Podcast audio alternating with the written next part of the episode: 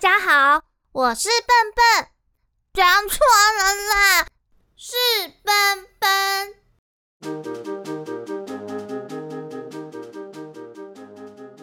欢迎收听笨笨小剧场。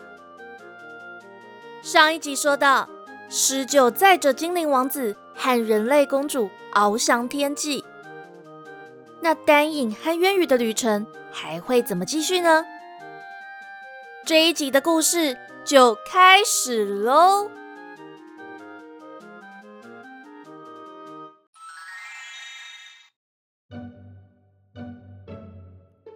渊羽从小在那不勒斯国王安博德里的要求下，就学会了骑马。在常年的培养下，骑术也相当的了得。不过，骑在狮鹫背上飞上空中，又是另一种感觉。狮鹫讲话的声音虽慢，但叫声惊人。老鹰般的头颅自带威仪，说的话又像谜语一样。所以渊羽不敢像骑马一样拿缰绳拴住狮鹫那白毛覆盖的厚实脖子。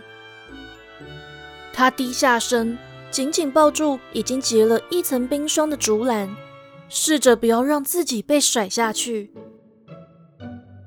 而丹影更没有骑乘在任何动物上的经验，他平常飞翔时都习惯抓紧蘑菇菌伞。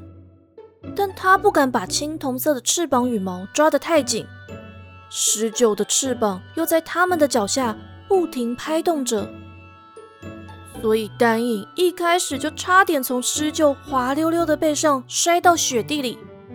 还好渊羽拉了他一把，他才稳住了身体，一手轻轻扶在狮鹫的背上，另一手抱着渊羽的腰，期待着可以赶快抵达冰焰山脚。当风渐渐褪去冰霜，他们再次看到冰焰山脚的干枯草地时，狮鹫却继续往西南方飞去。还在飞过青川时，降低了高度，低低滑行过青绿色的水面。渊羽忍不住问：“哎，狮鹫先生，你不是要赶快带风刃回去找你们大王吗？我们自己去找魔法师就好了。”我也很久没见到原本是人类的魔法师，想跟他谈谈魔法。渊羽还想继续问下去，丹影就伏在渊羽的耳边说：“哎，让他跟我们一起去吧。”渊羽才点了点头，眯着眼往西南方看。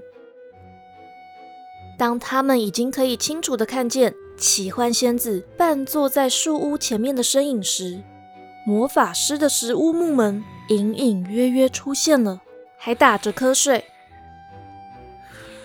狮鹫庞大的身躯轻轻巧巧地停在木门前时，木门背后就有一颗接着一颗石块错落地叠成一座歪歪倒倒的石屋。木门也醒了过来。打了个大大的哈欠，含糊地说：“魔法师，白翅膀的精灵王子和很爱精灵世界的人类公主，带着庞大的狮鹫来了。”木门就呀的一声被往旁边推开了。木门瘪瘪嘴，扭扭鼻子。魔法师轻轻拍拍木门的脸，笑着说。多谢你了，木门才发出一声满足的叹息，慢慢移回原本的位置，睡着了。魔法师向渊羽和丹影鞠躬，对狮鹫点头致意。渊羽和丹影爬下狮鹫的背，狮鹫就收起翅膀，老鹰般的头颅点了点头，张开尖尖的鸟喙说。好久不见，魔法师。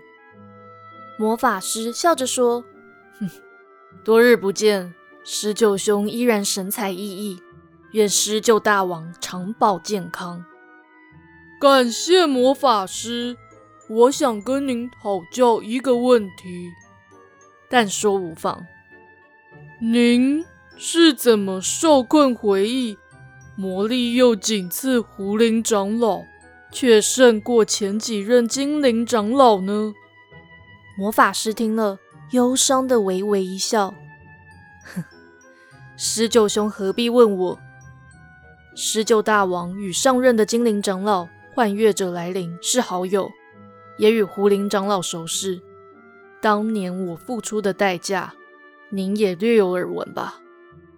施救睁着红宝石般的双眼，点了点头。魔法师又继续说：“就算只懂部分魔法，忘了付出更深沉的代价，拥抱的是残缺的回忆，还是部分的魔力呢？”施救还是没有回答。奇幻仙子的喃喃自语声就清晰了点：“城东有市集，城西是刀剑铺。”城南是打铁铺，城北都是护具，再往东北方就到英格凡斯了。可是我说的城在哪里呀？是哪座城呢？一人一诗酒在奇幻仙子的自言自语声中对视着。狮鹫先眯起了眼睛，渊羽觉得那应该是狮鹫笑起来的样子。魔法师。我想，您已经知道我真正的问题。我不知道您当年怎么穿越那道金色瀑布的结界，但您和那位也付出了相对应的代价。未来两个世界要怎么维持平衡，就请您和胡林长老化解了。我们施救一族的立场，您。也是清楚的。魔法师扬起嘴角，俯身又鞠了躬。我与胡林长老自有安排，万事拜托了。狮鹫点点头，张开翅膀，低头行了个礼。他又转头看向丹影和渊羽，精灵王子、人类公主，后会有期。狮鹫说完，脚一蹬，就飞上了天空。谢谢狮鹫先生。渊羽说完，举高手里的竹篮，开心的看向魔法师。魔法师先生，雪藏兔又送我好吃的料理，我们一起吃吧。魔法师原本若有所思的看着狮鹫远去的身影，听渊羽这一喊，才回过神来，点了点头。差不多也是该吃饭的时候了，进来我屋子热一热吧。他又抬头对奇幻仙子喊了句：“奇幻，一起过来吃吧。”奇幻仙子仍一脸茫然，嘴里还在念着破碎的记忆：“波迪奥里，迪里奥，喜欢，那是什么？”魔法师用右手指节。在木门上敲三下，又重重的用左手拍了四下，木门扭扭嘴巴，呀的一声往旁边打开了。魔法师站在门口，俯身鞠躬：“答应王子，渊羽公主，里面请。”渊羽的脚步迟疑，瞪大了眼睛，愣愣的说：“我可以进去吗？”丹影拉了拉他的手，走啦。渊羽已经来到魔法师的食物前很多次了，常和木门说话，但这还是他第一次真正踏进石头屋里。石头屋里非常的温暖，原本放在屋子地板正中央的寒霜之心已经用一层玻璃罩罩住，下方的魔法阵失去了光芒。魔法师关上门后，渊宇甚至感到有点热。屋里的三面墙各有一座木架，右侧的木架放满了各种颜色的魔法药水瓶，正前方的木架尺寸最大，共有三层，摆满了木头雕刻作品，各有各的故事。最底层的木雕雕刻着一只老鼠鬼鬼祟祟的在草丛里穿梭，还有一只白猫躲在树上，准备要跳下来捕捉死对头。一旁的草丛有马匹和牛只被圈在栏杆内，低头吃着由木屑铺成的草。最左侧是一个木雕的山头，上面还有羊群在来回游荡。懒惰的牧羊人在旁边打着瞌睡，肚皮上下起伏着。中间一层的木雕呈现的是狮鹫、雪藏兔、鱼怪。矮人们围在小圆桌玩牌，高矮胖瘦、长扁不一的蘑菇精在一旁跳来跳去。独角兽看着眼前的一切，高傲的不断往旁边哼了哼。精灵们飞在空中，有些在玩捉迷藏，有些在跳舞。有高有低的蘑菇长成了一座森林。最吸引渊羽目光的是最上面一层的作品。一座纯白色的城堡，尖塔的顶端立了一面枣红色的国旗，看起来好像是那不勒斯的王宫。从王宫外一路铺了七层青色的木板，却泛着光滑的石头质感。城外有一座荒漠，荒漠的右方有座小村落，几个小小的身影坐在低矮的屋舍外纺织、喝酒、谈天。再往右看，又是一小片荒漠，但荒漠尽头有座枣红色的城，只有城中两座壁临而建的房舍保持原木的色调。屋外有座花园，两尊小小的木人坐在花园前，是一位拿着雕刻刀的小男孩在刻着一只兔子，和一位手里握着一块绣布的小女孩，针脚好小好小。渊羽已经看不清女孩绣的是什么图案了。男孩和女孩看着园中的鸢尾花，开了又凋谢，谢了又发芽，发芽后再次茁壮并盛开。在这间原木色的屋子后方，还站了一位头戴金冠、坐在马背上的身影，凝视屋舍的位置。我改天也帮你们刻个小玩意吧。魔法师冷不防地说：“渊宇吓了一跳，慌忙转身，差点把手上的竹篮摔在木雕作品的架子上。丹影笑着，一手环住他的肩膀，另一手握住他的手，稳住了竹篮。小心一点，不然我的肚子就没机会当风肉啦。”渊羽吐吐舌头，看到魔法师走向放满锅具的左侧木架。挑了一只长柄锅，虽然锅子里头光洁无瑕，但锅外却看来特别旧，还有各种修补过的痕迹，是屋子里最没有魔法气息的物品。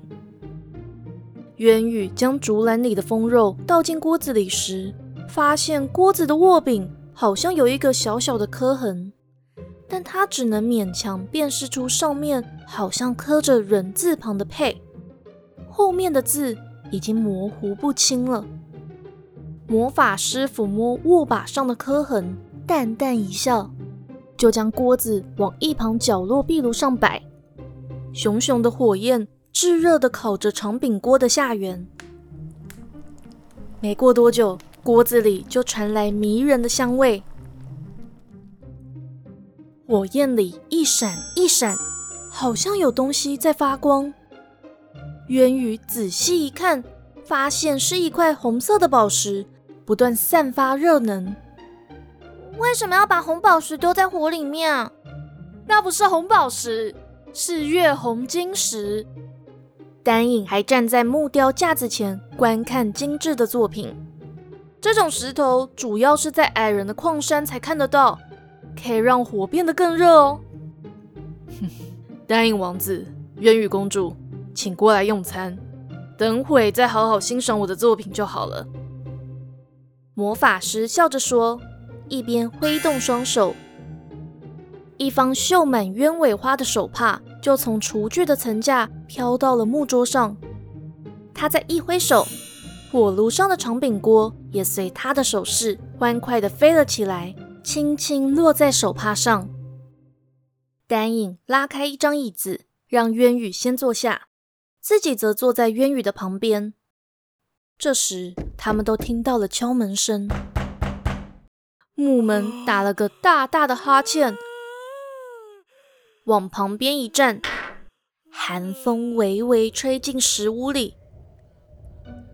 奇幻仙子出现在门口，手上拿了一个大饭锅，快步的走进屋子里，重重的把锅子往桌上一摆，木门才懒洋洋的关上了。魔法师对奇幻仙子点了点头，弹了弹指，不知道从哪里变出了几道蔬菜，一壶彩虹梅汁和四指高脚杯。他理了理身上的西装，将帽子拉正。才坐了下来。野居树，我们开动吧。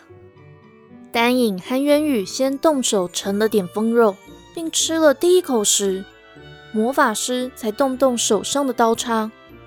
奇幻仙子也拿筷子夹了几口风肉，眼泪却扑簌簌的落了下来。请问仙子，你怎么了？渊宇担心的问。丹影还想开玩笑。应该是雪藏兔的手艺太好了，所以好吃到哭出来。这是风肉吗？奇幻仙子颤抖着声音问。渊宇点点头说：“对啊，是雪藏兔做的，是妈妈的味道，也是阿美的味道。妈妈那时常常叫我婉儿来吃这道，阿美姐都好怕我到处乱跑。”要我学习怎么成为波迪里奥家的继承人。哐当一声，奇幻仙子突然脸色大变，丢下手上的高脚杯，里头的果汁洒了一地。她身上的衣服颜色越来越暗淡，几乎快变成灰色的了。魔法师微弯手指，丹影紧紧抱住渊羽的肩膀。奇幻仙子像是陷入回忆般说。我每天都坐在窗户的前面，想着什么时候才可以穿上新衣服。这一天，我看他走进市集里，衣服好漂亮哦，我好羡慕。妈妈还叫我要赶快回家，因为因为我叫做喜万波迪里奥，是索沃的唯一继承人。奇幻仙子说完，就往椅子旁边一歪。魔法师赶紧上前抱住他，不让他掉在地板上。元宇和丹影一起呼唤他：“奇幻仙子！”但奇幻仙子没有回答。她的眼前闪现了许多的画面，有道特别刺眼的金色光芒在正前方召唤他，他就往那道光束走去。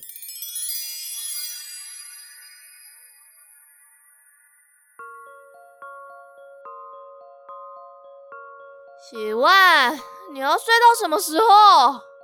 喜万从窗边惊醒了过来，他好像做了一个很长很长的梦，梦到自己可以天天换上新衣服，而不是身上这件和衣橱里千篇一律的亚麻色衣服。喜万，你又来了。哦，我等一下就要出去了。你不要忘记哦，你等一下还要练剑。我不要了，缇娜姐姐，你明明知道我最不喜欢练剑。喜万气鼓鼓地说，却看见眼前正在穿盔甲的缇娜身影越来越远。缇娜姐姐，你去哪里？姐姐，姐姐等我，姐姐。喜万回过神来，身旁灰暗的城堡。换成了热闹的市集，自己坐在东边市集的一棵大树下，有位穿着深灰色西装、头戴高帽的男子骑在白马上，看起来跟市集的摊贩格格不入，更确切的说，是跟所有玄剑国人格格不入。那男子看到他，面色忧伤，却淡淡一笑。奇怪的是。男子没开口，喜万却好像听到他正在大叫：“喜欢，快醒醒！喜欢！”喜万眨眨眼，突然发现自己身在一间温暖的石头屋里，一位披着华丽披肩的女孩，胖胖的尖耳男孩和头戴高帽的男子围着自己。奇幻仙子，奇幻仙子，奇幻！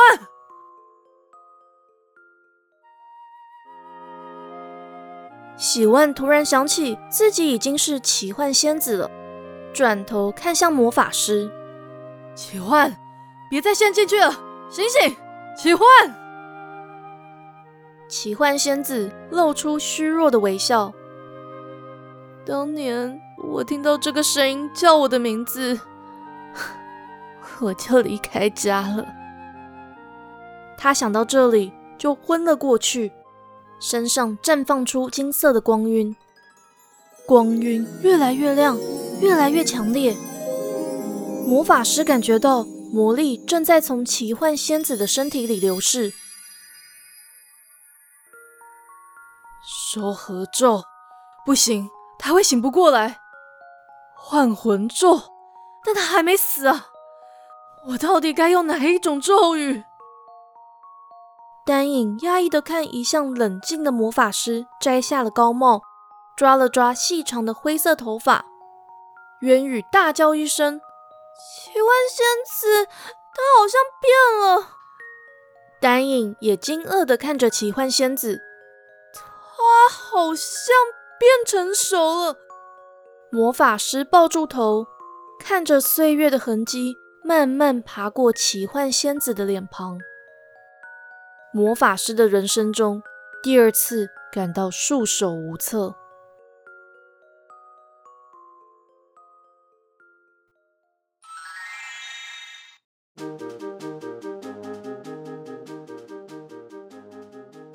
原来风肉是唤醒奇幻仙子记忆的钥匙。下一集会带大家回到四十五年前的索沃城，了解奇幻仙子当初离开的故事。不过呢，下一集的故事要到十二月十七号才会上线喽。因为奔奔最近真的太忙太累，不是把自己喂得像疯肉，就是烫到手，所以我拜了雪藏兔为师，要练习好厨艺。更新的频率就暂时改为双周更喽。想知道后续的故事，请订阅奔奔小剧场，也可以来我的粉丝团按赞，或是追踪我的 Instagram 官方账号。奔奔有的时候会在上面分享与故事相关的花絮哦。喜欢故事的话，也可以请奔奔吃一顿蘑菇点心哦。那就下次见啦，奔奔小剧场下回待续。